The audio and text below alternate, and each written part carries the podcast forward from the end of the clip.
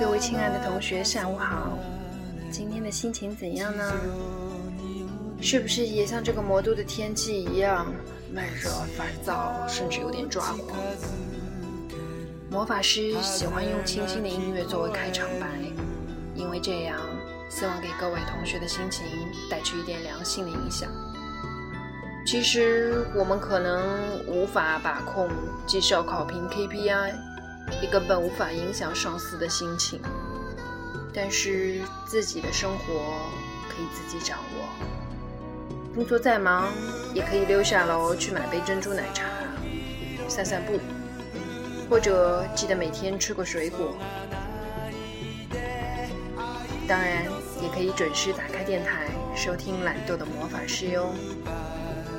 好了，闲话少说，就接着我们的魔镜连载系列吧。听来人说镜子是赝品，苏经理大吃一惊。一旁的李斌神色尴尬，立即说：“这怎么可能呢？陆先生在开玩笑吧？”男子将放大镜放进口袋，不慌不忙地说：“凭我的鉴定。”这面镜子就是普通的仿古镜，根本不是什么汉朝古董。你们不相信，可以请文物专家鉴定。当然，聚宝斋的工作人员自己也应该有鉴定的能力。但是，这面镜子绝对不值那么多钱。男子站起身，一旁的女子有点茫然的跟着站起来。苏经理盯着李斌，一脸问色。两人离开聚宝斋。开车行驶了一段，佳瑜在后排发问：“你怎么知道那面镜子是赝品？”陆凯盯着前方，回答道：“不确定，随口说说而已。”佳瑜糊涂了：“那你为什么这么说？”“很简单呢，我们又不要买镜子，说是假的，正好借口走人。反正是仔细检查过了，没什么特别之处，上面的铭文和图案。”我刚才也趁他们不注意拍下来了，回去找人研究吧。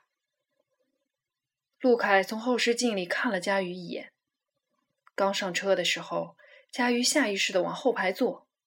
陆凯本想开玩笑，说你把我当出租车司机呢。再看佳瑜一脸严肃，就什么都没说。这个小姑娘一举一动都小心谨慎，可以说稳重有余，拘谨过头了。但即便这样，却偏偏摊上这样稀奇古怪的事情。这个世界上有些事情就是让人不可捉摸，这也许是魔都的特色之一吧。做私人侦探以来，自己遇到的奇人怪事实在太多了。很多时候，事情并不像你表面看到的那样。人心也是一样，从懵懵懂懂、天真无邪，到成熟世故。对什么都抱点嘲讽的态度，是否还有值得自己坚持的东西呢？有时候人要信命，虽然心有不甘，但有些事情就是命中注定，不管你怎么努力，也逃不掉，躲不开，改变不了。找到镜子的去向，佳瑜却并没有觉得如释重负。看到镜子的一瞬。还是可以感到一阵凉气从脊背嗖的一下窜升到全身。自己只是匆匆一瞥，那面镜子的模样却深深印在脑海里，仿佛曾经仔细把玩过无数遍。不过那上面的铭文却如此陌生，兴许一切答案都在铭文中吧。佳玉正在沉思，陆凯突然问道。你今天不用回办公室了吧？我请了假的。那送你回家，还是想到哪里散散心？加了后半句，陆凯也不知道为什么，大约只是觉得这个小姑娘绷得太紧了，简直没有松弛的状态。我还要回家赶稿呢。哦，在杂志社工作挺忙的吧？忙不忙在于你自己。不过。作为新人，还是忙点比较好。陆凯从后视镜里又看了一眼佳玉，问道：“你住哪里？”虞山路上。好地方，租的房子。那里租金很贵吧？还好，是旧的小高层，房东还算厚道，所以租金不算太贵。嗯，你一个人住？还有一个女孩子。哦，那挺好的。陆凯觉得自己刨根问底有点啰嗦，不过杂志社的薪水，陆凯多少有点数。新人一个月三千多，这样的话，去掉房租和日常开销就差不多了，根本存不下钱来。要不我请你喝杯咖啡吧？陆凯说完这句话，突然觉得这个邀请像电视剧里男人不怀好意的桥段，顿时有点后悔。不去了。喝了咖啡，晚上睡不着。对方立即就拒绝了，陆凯又觉得有点失落。男人总是抱怨女人反复无常，其实真正患得患失的通常是男人自己。车子到了地方，佳瑜客客气气的跟陆凯告别：“陆先生，镜子的事情，拜托一有进展就通知我。”“好的，没问题。”陆凯说着。心里觉得有点庆幸接了这个案子，总算可以帮这个绷紧的小姑娘解开一个难题，也算做件好事吧。八月的天气十分炎热，涂建信将空调开到最大，依然觉得不够劲。窗外的行人东倒西歪，仿佛都被烤化了一般。在魔都，似乎没有四季之分，而只有酷暑和严冬。在魔都生活的人也都有着冰火两重天的体验。这里是天堂，这里也可以是地狱。涂建信觉得有点头疼。侦查所最近除了前阵子接的会所案子，都是些鸡毛蒜皮的小单子，什么调查小额商业贿赂啦、老公婚外情啦，无聊的叫人不想接。而且那个会所的案子也是进展缓慢。年底要拿到客户的佣金，看来是不可能了。不过做这行靠的就是口碑啊，绝不能坏了名声。这么热的天，该出去跑就得出去跑。魔都财大朱教授，七十高龄的他，是从事八卦周易和古代铭文研究的专家。这一学期开了周易八卦选修课程，本来以为相对冷门，没想到一开学就爆满了名额。每逢开课，课堂里人山人海，最后一排都站满了前来旁听的学生。现在的人呐，都信这个《易经》是一门博大精深的学问。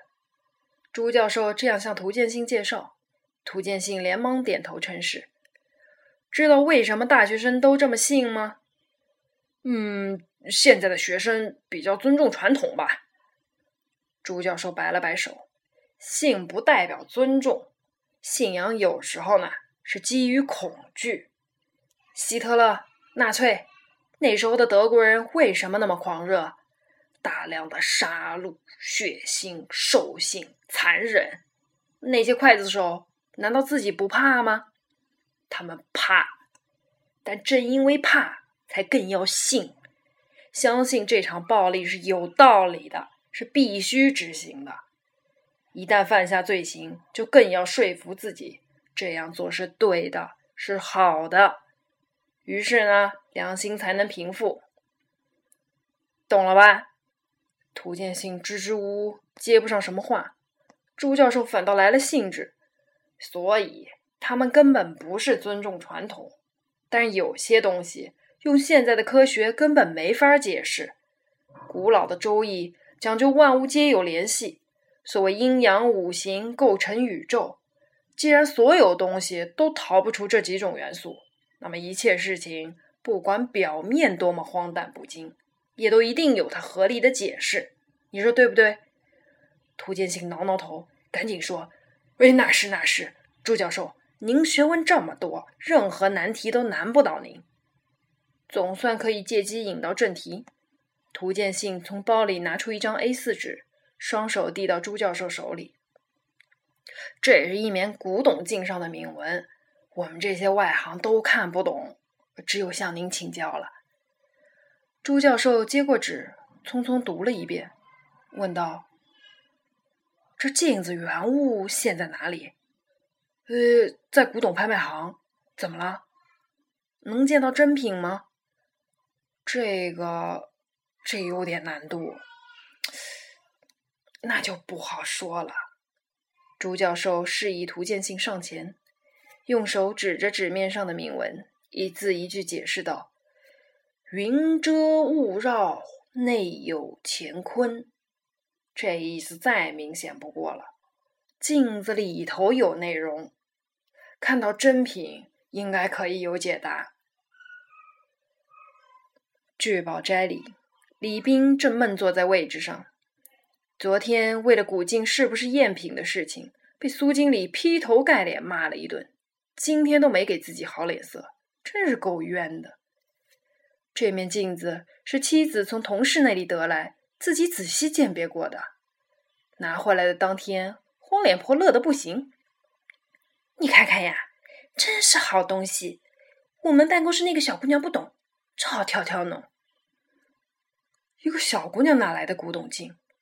哎呦，现在这种小姑娘路子不要太野哦。乡下人嘛，胆大脸皮厚呀。说是采访什么收藏家得来的。哎，总之你看看值不值钱。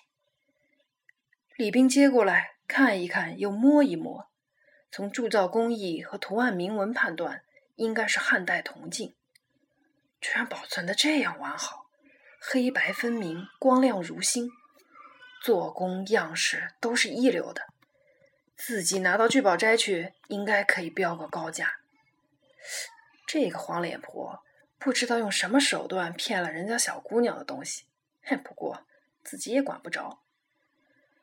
吴佳妮看李斌闷头不说话，嚷嚷道：“哎，喂喂，到底值不值钱？你倒说句话呀！我辛辛苦苦。”帮侬东西挪回来，好歹要说声谢谢吧。好了好了，谢谢你。什么态度？你最近态度很恶劣的。没有，工作太忙。忙什么忙啦？你以为我不知道？最近老是加班，加班工资在哪里啦？哎呀，好了好了，烦死了！说来说去又是钱。我们拍卖行加班，哪里来的加班工资？你少来，钱到哪里去了？我辛辛苦苦为了这个家，什么东西都是第一个想到你。你呢？你以为我是傻子啊？你是不是在外面有了人？哎呦，有人有人，烦不烦？跟你说没有。李斌站起来就往客厅走，吴佳妮依然跟在后面不依不饶。偏偏这个时候，李斌的手机响了。李斌看了一眼手机，下意识的按掉了电话。吴佳妮早就看在眼里，冲上去就夺手机。谁的电话？李斌脸明手快，将手机举到一边。闹够了没有？吴佳妮气疯了，继续伸手去夺。李斌一个转身走到门口。你在闹，我出去了。吴佳妮站住了，居然敢威胁自己，一直唯唯诺诺的，从来都是被自己呼来喝去，现在被自己抓到把柄，反而不慌不忙。吴佳妮自己有点慌了，事情发展也许早就脱离自己的计算了。